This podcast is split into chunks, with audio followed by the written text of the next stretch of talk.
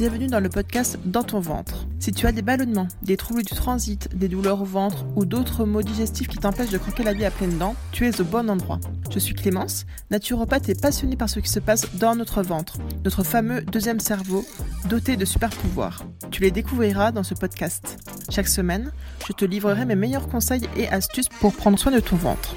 Je te partagerai aussi des retours d'expérience pour t'inspirer et je m'attaquerai à certaines idées reçues en vogue sur les réseaux. Le but, que tu fasses la paix avec ton ventre. Alors, prête pour ce voyage dans ton ventre? Je te laisse avec l'épisode du jour. Hello Aujourd'hui, je voulais te parler d'un sujet qui me tient beaucoup à cœur. C'est la nutrition et plus particulièrement le végétarisme et le végétalisme. Alors juste un petit rappel, euh, le végétarisme, ça va être donc euh, enlever la viande et le poisson de son alimentation, de garder tous les autres aliments sauf cela, et donc euh, garder les produits laitiers et les œufs. Après, il y a des variantes comme le pesco-végétarisme ou d'autres choses, mais là je vais vraiment rester généraliste, on va dire. Et après, dans le végétalisme, on va retirer tous les produits issus des animaux, jusqu'au miel et même euh, les levures présentes dans le vin. Donc là, c'est vraiment une attention particulière. Aussi dans les compléments alimentaires, bien sûr, de ne pas prendre des choses qui viennent euh, du poisson, par exemple. Je pense aux, oméga 3.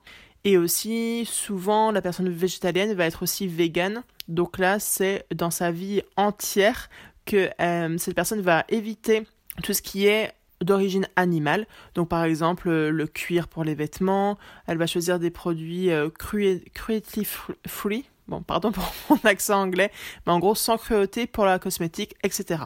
C'est vraiment toute une éthique de vie ensuite qui est très importante pour cette personne. Pour simplifier dans cet épisode, je parlerai souvent de végétarisme. Lorsque c'est nécessaire, je vous dirai vraiment lorsque c'est que le végétalisme qui est, euh, qui est concerné. Alors juste en introduction de cet épisode, c'est un aparté qui me paraît important à faire, c'est que je n'émets aucun jugement sur vos choix alimentaires. Je vais vous en parler, mais je suis aussi passée par là. Et après, si vous vraiment vous voulez rester végétarien ou végétalien, malgré des troubles digestifs chroniques ou quoi, il n'y a aucun souci. Moi, je suis vraiment là pour vous aider. Donc, dans cet épisode, vous trouverez des ressources par rapport à ça. Après, je sais qu'on fait en fonction de ses besoins, de ses envies, de ses croyances, de son éthique, etc. Et euh, parfois, il y a des facteurs qui sont plus importants que d'autres. Sachez qu'il n'y a aucun jugement. J'accompagne autant des personnes qui sont omnivores, végétariennes, végétaliennes ou autres. Euh, il n'y a vraiment pas de souci. Dans cet épisode, je vous parlerai des impacts que ces régimes alimentaires ont sur le corps et particulièrement sur le système digestif. Je vous livrerai à la fin de l'épisode mes conseils pour pallier les éventuelles carences et euh, les éventuelles conséquences négatives de ces régimes sur le corps, surtout lorsqu'on les suit sur le long terme. Et je voulais déjà vous parler de mon expérience parce que en fait, pourquoi ça me tient à cœur ce euh, sujet, c'est euh, parce que j'ai suivi ces régimes pendant plusieurs années. Pendant six ans, j'ai été végétarienne dans ces six années, je dirais peut-être qu'il y a eu la moitié ou un peu moins où j'ai été végétalienne. Et j'ai fait le choix, il y a deux ans, de retourner vers un régime omnivore. Donc ça aussi, je vous, parlerai à, à, la fin de l'épisode, comment euh, transitionner d'un régime végétarien ou végétalien à un régime omnivore de manière euh, douce et adéquate pour le corps. Donc, pour faire un petit point sur mon histoire, en fait, en 2015, j'ai euh, vu le documentaire Demain de Cyril Dion, donc je l'ai vu au cinéma, et ça a été vraiment comme un déclic pour moi. Alors, dans ce documentaire, euh, il est question de différentes initiatives dans 10 pays pour faire face aux défis écologiques. Donc, euh, on y parle des monnaies locales, on y parle du climat, on y parle du recyclage et aussi de l'élevage. Et j'ai découvert dans ce documentaire que l'élevage intensif était une source très importante de pollution. Et à l'époque, l'écologie, c'était une valeur très très forte chez moi, donc ça l'est toujours actuellement, mais j'étais, on va dire, un peu plus euh, militante. Mais à l'époque, j'étais vraiment hum, très très euh, intéressée par tout ça, j'étais vraiment à fond. Donc vraiment du jour au lendemain, après avoir vu ce documentaire, j'ai décidé d'arrêter la viande. Euh, je me rappelle avoir épluché plein de sites internet parlant de végétarisme. J'ai aussi regardé des vidéos d'abattoirs et ça, clairement, je ne vous le conseille pas. Ça a été vraiment une des choses les plus horribles que j'ai faites de ma vie. J'étais en pleurs devant les, images. C'était juste. Euh, en, fait, euh, en fait, on le sait que, dans, que dans beaucoup d'abattoirs, malheureusement, les animaux sont très maltraités, qui, enfin, même dans, les techniques pour, pour leur donner la mort, c'est horrible. Donc, je pense que c'est mieux de lire plutôt que de voir, parce que vraiment, bah, là, c'est clair que j'étais dégoûtée de la viande, j'étais dégoûtée des produits, même le fromage et tout. J'ai lu plein de choses. Enfin, bon, bref, il y a de quoi, il y a de quoi vraiment se, se eh ouais, être écœuré à vie de, de, tout ça. Mais clairement, je vous le conseille pas de regarder des vidéos comme ça. C'est quand même une grosse source de, de stress qu'on se met à soi-même. Et ce que j'ai fait aussi, donc j'ai commencé à faire des dons à différentes associations comme L214, qui, euh, alors je sais pas si euh, tu connais cette, cette association, alors selon leurs propres mots, je reprends ce qu'ils mettent sur leur site internet, ils montrent les conditions de vie, de transport et d'abattage des animaux en s'appuyant sur des enquêtes filmées et accompagnées d'informations sourcées, euh, soulèvent des questions éthiques reposant sur des arguments étayés et proposent des solutions à mettre en œuvre au niveau politique et individuel. Et c'est vrai que grâce à leurs actions, il y a différents euh, abattoirs qui ont fermé. J'ai aussi adhéré à l'Association végétarienne de France et j'ai aussi fait partie de leur euh, commission écologique pendant quelques mois. J'étais vraiment convaincue en fait que le végétarisme et le végétalisme c'était la solution pour notre avenir au niveau écologique, au niveau de la santé. J'étais vraiment persuadée de ça et idéalement je rêvais que tout le monde devienne végétalien parce que le but c'était pas d'être végétarien mais c'était d'être végétalien et donc j'ai testé aussi différents courants dans le végétalisme, donc c'est-à-dire là sans produits animaux du tout. Il y a eu le crudivorisme, donc là où je mangeais que des produits crus. Il y a eu la starch solution où euh, c'est en fait c'est basé sur les pommes de terre surtout, donc beaucoup de légumes, de pommes de terre, pas d'huile, en fait que des, que des aliments euh, entiers. Il y avait aussi le, le, végétalisme en tant que tel, hein, donc euh, c'est-à-dire où entre guillemets juste on retire tous les produits animaux, mais après il y a plein de recettes. Il y a le fait de, faire euh, passer plein, on va dire, euh, de manière euh, équilibrée, quoi, mais il n'y avait pas de choses en particulier. J'ai aussi fait, alors ça c'est au-delà du végétalisme, aussi différents jeûnes. J'ai testé les jeûnes de 1 à 7 jours. Et ça, je vous en parlerai dans un prochain épisode des effets du jeûne sur le tube digestif. Est-ce que c'est bon ou pas de jeûner?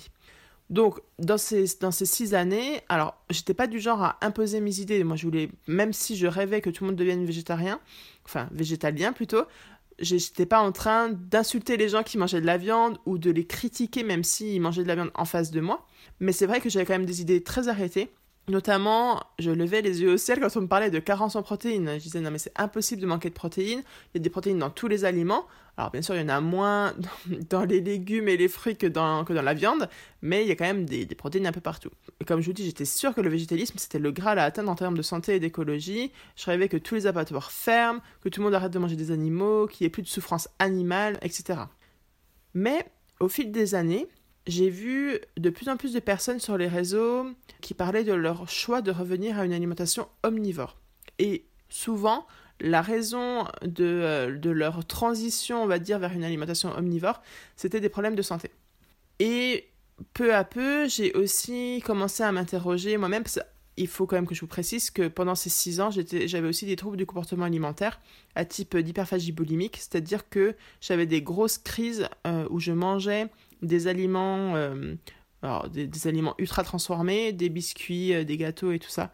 Donc, c'est-à-dire que j'avais du mal à équilibrer mon alimentation. J'ai d'ailleurs pris 30 euh, kilos dans cette période.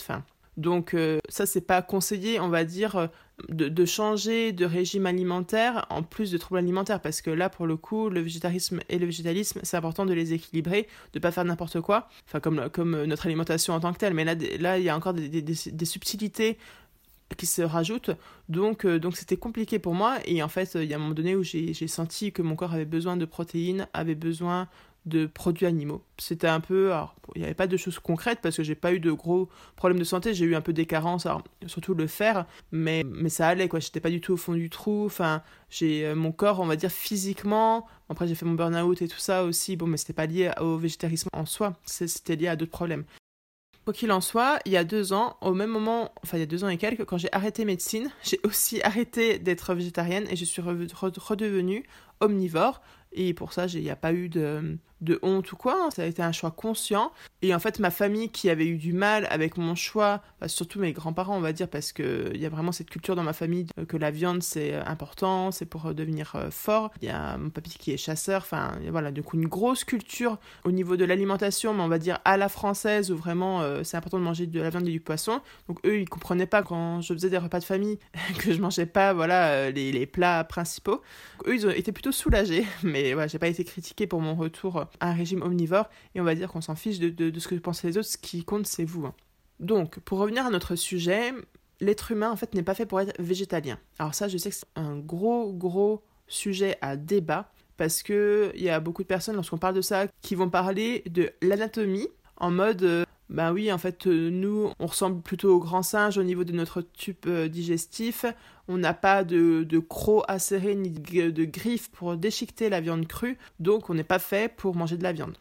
En fait, si on, si on revient à la base et si on regarde de quoi est constitué notre tube digestif actuellement, qu'est-ce qu'on a? Déjà, quand on regarde la bouche, on a des canines. Alors certes, elles sont pas acérées comme des, comme des crocs et tout ça, mais en tout cas, elles servent quand même à déchirer la viande. Et c'est vrai que pour le coup, c'est plus facile avec de la viande euh, cuite, même si euh, on peut manger euh, quand on mange du, du tartare et tout, mais finalement, on voit bien que lorsqu'on mange des choses, de la viande crue ou du poisson cru, en général, il est déjà cuit, entre guillemets, avec du vinaigre ou autre. Donc, en fait, on, on sait rendre la viande même crue, la rendre plus tendre pour pouvoir la manger. On a aussi des molaires.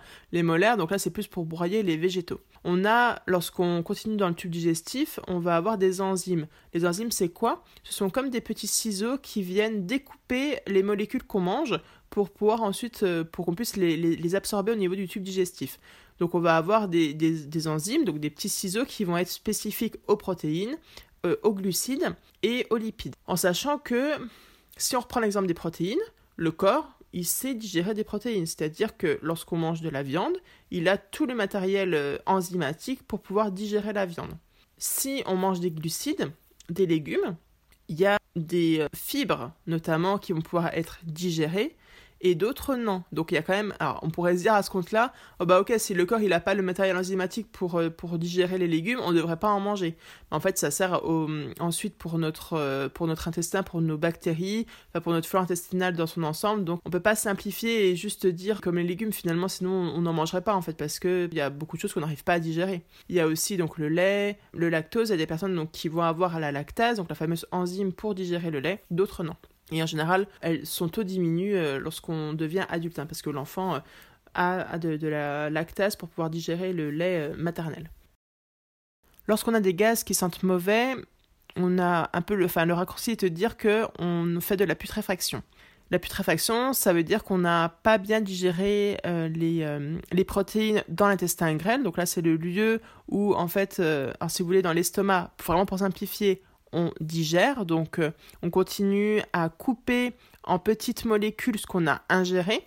Ensuite, dans l'intestin grêle, on vient assimiler toutes ces molécules, même s'il y a encore la digestion qui continue à se faire, parce que on a, dans, surtout dans la première partie euh, de, l'intestin grêle, on a le pancréas qui vient déverser ses enzymes, on a la bile qui vient de, du foie, de la vésicule biliaire pour aider à digérer les lipides. Et voilà, donc on continue à digérer, mais aussi surtout on vient absorber les, les nutriments.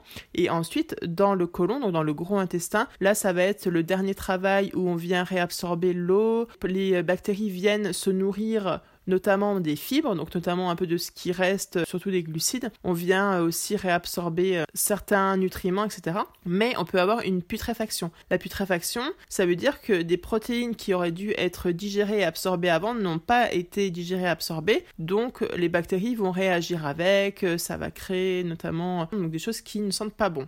Mais en fait, on pourrait se dire, euh, si c'est le cas, si y a de la putréfaction, ça veut dire qu'on n'a pas pu digérer avant, donc on n'est pas fait pour manger des protéines. Il faudrait plutôt voir ça dans le temps, c'est-à-dire que si on fait de la putréfaction, ça veut dire qu'il y a un déséquilibre dans le tube digestif avant donc le gros intestin. Il y a des choses qui se passent et c'est important de voir le tube digestif comme une locomotive, c'est-à-dire que chaque partie du tube digestif, donc de la bouche à l'anus, hein, donc on commence vraiment par la bouche, par euh, les dents, par la mastication et tout ça, c'est hyper important. Toutes ces parties-là sont importantes, donc euh, chaque wagon, on va dire, fait partie de cette locomotive. Et s'il y a un wagon qui est abîmé, ça va ralentir toute la locomotive.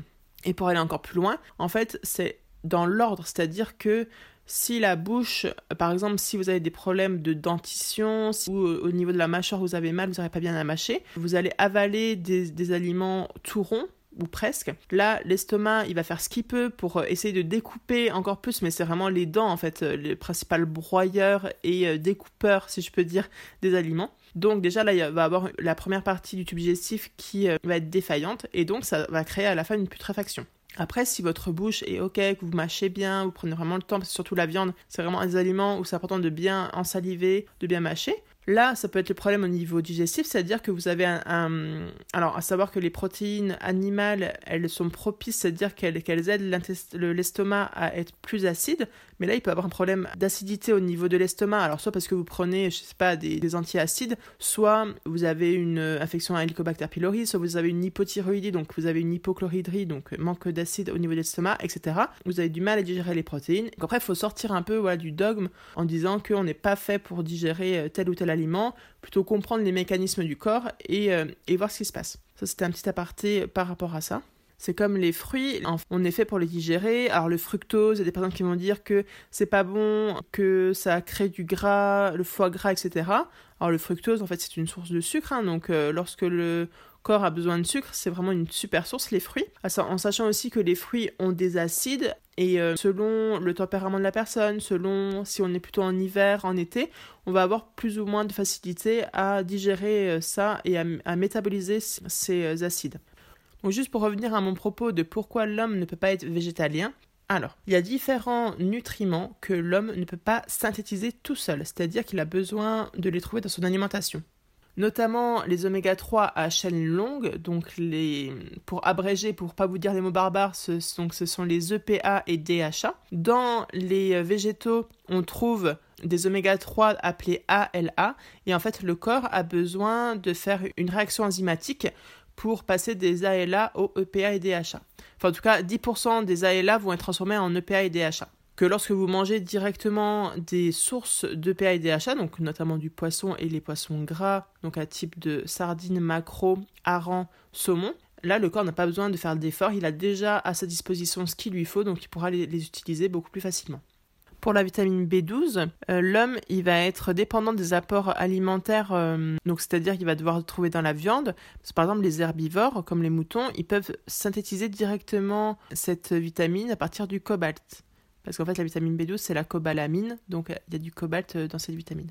Ensuite, on a l'iode. L'iode, l'homme ne peut pas la synthétiser. Or, l'iode, c'est un des nutriments, mais essentiel à la thyroïde. Donc, il n'y a pas que l'iode, mais en tout vraiment un des principaux euh, nutriments. Le corps peut stocker de l'iode pendant une certaine période, pendant plusieurs semaines, mais il ne peut pas faire la synthèse de, cette iode. Donc, il a besoin de sources extérieures. Donc là, il n'y a pas que les animaux, il n'y a, a, pas que les poissons de, mer, euh, il n'y a pas que les crustacés, il y a aussi les algues. C'est un peu, on va dire, une exception.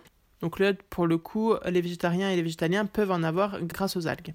Les protéines. Alors là, les protéines, c'est un sujet un peu particulier parce que, en fait, donc déjà, les principales sources de protéines, ce sont les sources animales. Dans les végétaux, on en trouve, donc notamment dans les légumineuses, dans le pollen aussi, dans les champignons à savoir que la plupart des sources végétales de protéines sont incomplètes, c'est-à-dire qu'il n'y a pas tous les acides aminés. Donc les acides aminés, ce sont en gros les perles qui constituent les protéines. Donc il faut voir un peu les protéines comme des colliers. Les acides aminés sont des perles. Donc l'être humain, pour pouvoir créer des protéines à son tour, il a besoin de tous les acides aminés. Et dans les végétaux, souvent, il y en manque un ou deux et ils ne vont pas être en taux suffisant. On appelle ça le facteur limitant. Bon, c'est un peu technique. Mais en fait, si manque, c'est aussi un des acides aminés n'est pas là en assez euh, grande quantité, le corps ne pourra pas faire la synthèse de protéines. L'avantage des produits animaux, c'est que là, il y a tous les, acides aminés qu'il nous faut. Donc, euh, le corps, il n'a pas à faire euh, d'efforts ou il n'y aura pas de problème pour, pour créer des protéines. Après, c'est possible de, ça j'en parlerai donc à la fin pour savoir comment équilibrer l'alimentation végétale notamment. Euh, c'est possible de, pallier à ça en faisant des mélanges et euh, par exemple légumineuses et riz. Enfin légumineuses et féculents. Donc ça j'en parlerai. Il y a aussi à savoir que euh, on peut, lorsqu'on lorsqu'on a une alimentation vraiment de base donc végétalienne, on peut avoir des carences, par exemple comme dans le zinc ou le magnésium. Pourquoi? Parce qu'en fait, il y a beaucoup d'antinutriments dans les féculents, notamment dans les céréales, dans les, euh, oléagineux aussi, donc les amandes, les, noisettes. Et en fait, si pareil, ça j'en parlerai plus tard, mais il y a une astuce pour pouvoir enlever les antinutriments, donc ce qui nous empêche, nous, d'absorber ces, ces nutriments-là. Donc ça c'est hyper important à savoir. Et en fait, pourquoi j'en parle? On trouve du zinc très euh, biodisponible, c'est-à-dire qu'on peut, qu'on peut bien absorber dans la viande et dans les huîtres, par exemple. Les huîtres, c'est une très belle source euh, de zinc comme diode. Donc maintenant, je te partage euh, mes astuces pour optimiser au mieux ton alimentation, que tu sois végétarien et surtout si tu es végétalien. Donc déjà, ce qui est hyper important, et même en fait on devrait tous le faire, hein, même en n'étant pas végé, on devrait au moins faire tremper, voire faire germer, euh, comme je disais, donc les oléagineux et les céréales. Donc par exemple, le riz, c'est important de le faire tremper. Après, il existe sur Internet, tu peux trouver facilement des tableaux où tu as le temps de trempage et de germination. La germination, c'est intéressant. Alors après, on n'est pas obligé de faire vraiment germer comme des graines germées, mais par exemple, les légumineuses, c'est bien en général de les faire tremper 12 heures, de rincer l'eau, de les remettre 12 heures à tremper, comme les pois chiches par exemple. Et euh, c'est bien lorsqu'il y a une petite jam qui commence à pointer le bout de son nez pour ensuite euh, les faire cuire et les manger. Donc ça c'est hyper important. Les amandes par exemple c'est important. C'est bien aussi, si vous voulez, les, antinutriments ils vont partir grâce à ce trempage. On élimine l'eau de trempage, on rince par exemple les, céréales euh, et, les oléagineux et on peut les manger. Donc ça c'est vraiment euh, la première des astuces pour enlever au maximum les antinutriments, donc c'est-à-dire avoir le plus possible des nutriments disponibles dans, dans ces aliments-là en particulier.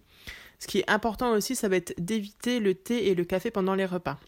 Pourquoi? Parce que le thé et le café, donc, ils peuvent être intéressants pour, euh, pour certaines choses, notamment pour les apports en antioxydants. Ils sont intéressants pour la flore intestinale, surtout le thé mais lorsqu'ils sont pris dans le repas, ils vont euh, limiter, voire empêcher l'absorption du fer. Or, si tu es une femme, si tu as tes règles, là, il va falloir vraiment que tu optimises tes apports en fer, parce que le fer, en plus, euh, ça, j'en ai pas parlé tout à l'heure, mais le fer qui est présent dans les végétaux est moins assimilable que le fer présent dans les animaux, donc euh, il faut faire en sorte de l'absorber au mieux. C'est important aussi de consommer très régulièrement des, entre guillemets, super aliments, pourquoi super aliments? Parce que ce sont des aliments qui sont très concentrés en minéraux et en nutriments de manière générale. Donc on a les graines germées. Les plus simples à faire germer, ce sont les graines d'alfalfa, les graines de luzerne. Et perso, j'ai pas de germoir et euh, je fais pas germer d'autres graines. Je prends vraiment celle-ci et euh, ce qui est bien, c'est qu'avec juste euh, un pot en verre et une compresse, on peut faire germer ces graines en 3-4 jours et c'est vraiment super pratique. C'est très très riche en vitamines, c'est très riche en, plein de nutriments, donc c'est hyper intéressant. Le pollen aussi, le pollen c'est très très bien, ça apporte en plus des ferments lactiques, ça apporte des vitamines B, ça apporte des protéines aussi de qualité, ça apporte aussi d'autres nutriments selon euh, l'origine du pollen, donc c'est hyper intéressant. Les algues aussi à consommer de manière régulière, alors là attention si vous avez des problèmes de thyroïde, notamment des problèmes, alors soit en fait hypo ou hyper, les algues elles apportent quand même beaucoup beaucoup d'iode, donc là c'est pas manger des algues tous les jours, c'est en manger deux à trois fois par semaine, parce qu'on a des taux très importants de d'iode dans, ces algues-là, donc après ça peut... Bon, c'est un peu le cas extrême, mais en fait, manger trop trop d'algues tous les jours, ça pourrait euh, freiner votre thyroïde parce qu'elle euh, recevrait trop d'iode, donc elle ferait de la RT3, c'est la reverse T3, c'est une hormone qui est inactive pour en fait euh, freiner l'activité. Donc voilà, donc en manger régulièrement, mais pas tous les jours quand même. Ensuite, hyper important, mastiquer. Alors, pareil, c'est un peu du bon sens, mais c'est pour tirer au maximum tous les nutriments des aliments parce que comme je vous ai dit en fait la euh, digestion commence dans la bouche et souvent on n'y pense pas enfin on n'y prête pas beaucoup attention c'est vraiment là où le fait de bien mastiquer le fait de bien broyer ça va faciliter le travail ensuite de l'estomac et de l'intestin grêle pour pouvoir euh, comme je vous disais avec les enzymes découper euh, les molécules pour pouvoir ensuite les, absorber. Donc c'est hyper important. Pour les femmes qui ont leurs règles c'est hyper hyper euh, important de surveiller ces taux de fer de manière régulière, donc au moins une fois par an. Après, si en ce moment vous vous sentez fatigué, si vous vous sentez essoufflé, si euh, vous êtes pâle, vous pouvez euh, voir votre médecin et lui demander une prise de sang. Après, vous pouvez aller aussi au laboratoire, mais là, vous paierez votre, votre prise de sang. Mais en tout cas, allez voir votre médecin et faire le bilan martial, on appelle ça. donc le bilan où là, on va détecter donc s'il y a une anémie ou pas, ou s'il y a une carence en fer. Ça, c'est important de le faire, surtout si vous avez des règles abondantes, voire hémorragiques. Et après, c'est se complémenter en fer si besoin. Et les bonnes formes de fer, c'est mieux comme le fer bisglycinate. Ensuite, les complémentations obligatoires par lesquelles on se doit de passer lorsqu'on est végétalien et aussi végétarien, c'est la vitamine B12. Parce que comme je vous dis, on ne la trouve que dans les produits animaux. Même s'il y en a qui disent qu'on la trouve dans certains produits végétaux, mais c'est vraiment mieux de, prendre son complément de manière régulière de vitamine B12. Les oméga 3, donc là les oméga 3, si vous êtes végétalien, végétarien, que vous voulez vraiment pas manger de poisson, donc là vous avez des algues hein, qui, qui permettent d'avoir les bons oméga 3, enfin les, oméga 3 que l'on recherche, et la vitamine D. Et iode si vous ne mangez pas d'algues pour vous aider, parce que je sais que le choix des compléments alimentaires, ça peut être compliqué, il y a tellement une offre importante et euh, il y a des produits de toute qualité hein, et les prix parfois ça veut un peu rien dire. Je vous ai fait une petite checklist que vous pouvez télécharger euh, dans la description de cet épisode.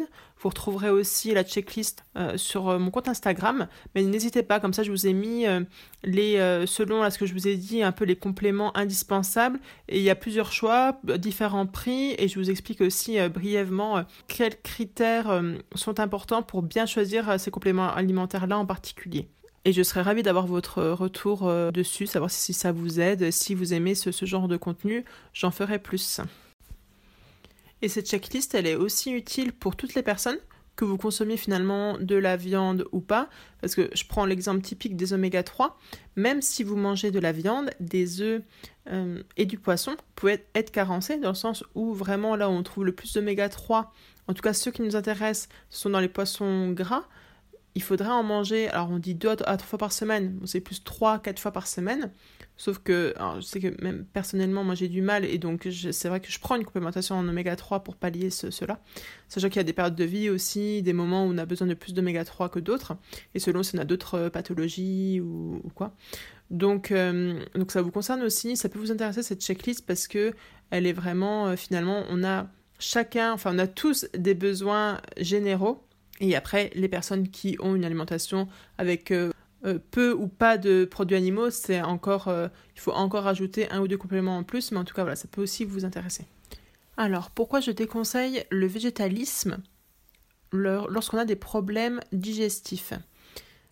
Donc petit aparté toujours, après je fais pas de discrimination lorsque, enfin avec mes clientes, je veux dire, il n'y aura aucun souci si une cliente est végétalienne euh, ou végétarienne dans mes accompagnements.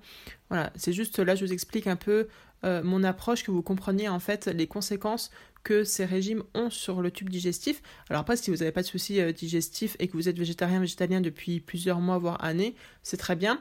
Il y a aussi des corps, des organismes qui ont une plus grande facilité pour euh, assimiler les produits végétaux et aussi pour, euh, pour convertir en fait ce qui est d'origine végétale en, en substance d'origine animale. Hein. Enfin, pour être plus précise, voilà, dire les, euh, les oméga 3 d'origine animale, donc qui sont les A et l'A, il faut qu'ils soient transformés en EPA et DHA pour que nous, on puisse les utiliser. En fait, c'est vraiment l'idée. Pourquoi les produits animaux sont intéressants Parce que on a directement ce qu'il faut dedans et le corps n'a pas besoin d'avoir de transformer encore les molécules pour que on puisse les, utiliser. C'est là le grand avantage, comme le fer euh, non héminique, donc le fer qui vient des plantes, et le fer héminique. Donc le fer non héminique, on peut absorber le fer, mais ça dépend aussi est-ce que vous avez un intestin en assez bonne santé et tout ça. Bref, donc pour revenir aux conséquences euh, du végétarisme et du végétalisme sur le tube digestif, il y a donc le côté donc la carence éventuelle en oméga 3 qui alors les oméga 3 sont hyper importants parce qu'ils sont anti-inflammatoires, ils font aussi partie de enfin ils contribuent à l'intégrité intestinale donc de la paroi digestive. Si on a une carence, ça va être compliqué, ça peut entraîner de la perméabilité intestinale ou d'autres euh, désagréments et aussi donc ça peut entretenir une, une inflammation. Le manque de protéines on va avoir un souci donc au niveau des enzymes, enfin le corps va avoir plus de mal à produire les enzymes, donc les petits ciseaux pour, euh, couper les molécules, et aussi à maintenir l'intégrité de la barrière intestinale entre autres. Le manque de fer peut avoir plusieurs conséquences sur l'organisme. Une des conséquences principales, c'est en fait euh, sur la thyroïde, c'est-à-dire que hum, le fer, c'est un des nutriments essentiels de la thyroïde, et lorsqu'on en manque, il y a plus de risques d'avoir un fonctionnement ralenti sans parler forcément d'hypothyroïdie, mais en tout cas d'avoir une thyroïde qui fonctionne au ralenti. Qui dit thyroïde qui fonctionne au ralenti, dit système digestif qui fonctionne au ralenti, estomac moins acide, donc après c'est un peu un cercle vicieux, on assimile moins bien les aliments, on digère moins bien, etc. Il y a aussi le fait de consommer beaucoup de légumes. Alors c'est très bien en soi, les légumes, les fruits, euh, ça a beaucoup d'avantages pour notre corps. Mais euh, lorsqu'on a des problèmes digestifs, je pense notamment au syndrome de l'intestin irritable. Donc ça, après, on en reparlera aussi dans un autre épisode de, ce syndrome. en tout cas, lorsqu'on a vraiment des douleurs intestinales, qu'on a du mal à digérer, qu'on a des crampes et tout ça, le fait de consommer beaucoup de fibres, ça peut aggraver le problème. Et en fait, on consomme beaucoup de fibres lorsqu'on est en végétarien végétalien parce qu'on a quand même beaucoup de produits euh, végétaux, des fruits, des légumes et des, et des céréales. Donc, ce sont les, les principaux inconvénients euh, du végétarisme et du végétalisme sur le tube digestif. Mais vous, vous pourriez me dire, euh, ok Clémence, très bien, mais pourquoi on dit que les végétariens et les végétaliens sont en meilleure santé? Donc c'est ce que montre la science finalement, en général, qu'ils euh, sont en meilleure santé au niveau osseux, au niveau cardiovasculaire, etc. Donc comment ça se fait si en final on risque d'avoir des carences? Alors en fait, dans ces études, il peut avoir différents biais, alors elles sont de plus ou moins bonne qualité, mais aussi, il faut retenir que finalement, les végétariens et les végétaliens, ils... alors s'ils ont une alimentation équilibrée, parce qu'après, il existe autant enfin, de personnes qui mangent, qui sont omnivores et qui vont manger des produits ultra transformés, mauvais pour la santé, que de personnes végétariennes ou végétaliennes qui vont pas faire attention forcément à ce qu'ils mangent et qui vont consommer beaucoup, euh, même tout ce qui est steak, euh, entre guillemets, steak de tofu, steak de légumes. Euh, si on mange que ça, c'est pas bon non plus, quoi, c'est des choses transformées. Alors, pourquoi donc, pourquoi les, végétariens et les, les végétaliens sont en meilleure santé? On peut voir aussi le fait que ça veut dire qu'ils ne mangent plus de produits animaux transformés. Parce que finalement, quand on regarde en fait ce qu'on mange, euh, je pense notamment à la viande et aux produits laitiers, euh, souvent ils sont de qualité médiocre. Et ça, je vous fais donc dans le prochain épisode, je vous partagerai mes meilleurs conseils pour bien choisir les aliments que l'on mange et notamment les produits euh, d'origine animale parce qu'en fait, que ce soit les œufs, la viande et les produits laitiers sont vraiment eux qui ont eu euh, une grosse baisse de qualité, notamment en raison de, comment ils sont fabriqués. Lors de ces dernières décennies, finalement, même euh, nos grands-parents, ils mangeaient euh, des produits laitiers et de la viande, par exemple, d'une autre qualité, mais je vous expliquerai pourquoi et comment faire pour bien choisir. C'est quand même hyper important lorsqu'on mange de la, de la viande et des œufs, etc. Et donc il y a vraiment cette idée-là, et aussi, il montrait dans les études que finalement, les végétariens et les végétaliens sont beaucoup plus respectueux de leur santé, beaucoup plus attentifs. Donc finalement, l'origine de vie globale est meilleure, ce qui fait qu'il y a moins de maladies cardiovasculaires aussi euh, et moins de problèmes de santé en général. Mais j'avais envie quand même de faire un focus sur le tube digestif parce que c'est ce qui nous intéresse euh, ici. Et vous rappelez que finalement, il y a vraiment des organismes qui vont plus ou moins bien supporter une alimentation 100% végétale ou à 80% euh, à dominance végétale. Il y a aussi des périodes dans votre vie. C'est-à-dire que lorsque vous êtes enceinte, par exemple, là, c'est hyper important de faire attention à tous ces apports-là de fer, d'oméga 3, d'iode, mais vraiment, c'est hyper important. Et si vous êtes végétarienne et végétalienne, il se peut que, cette période-là de votre vie, donc pendant 9 mois et après, si vous allaitez, euh, il se peut que vous ayez besoin de rajouter dans votre alimentation des produits d'origine animale ou des compléments alimentaires adéquats.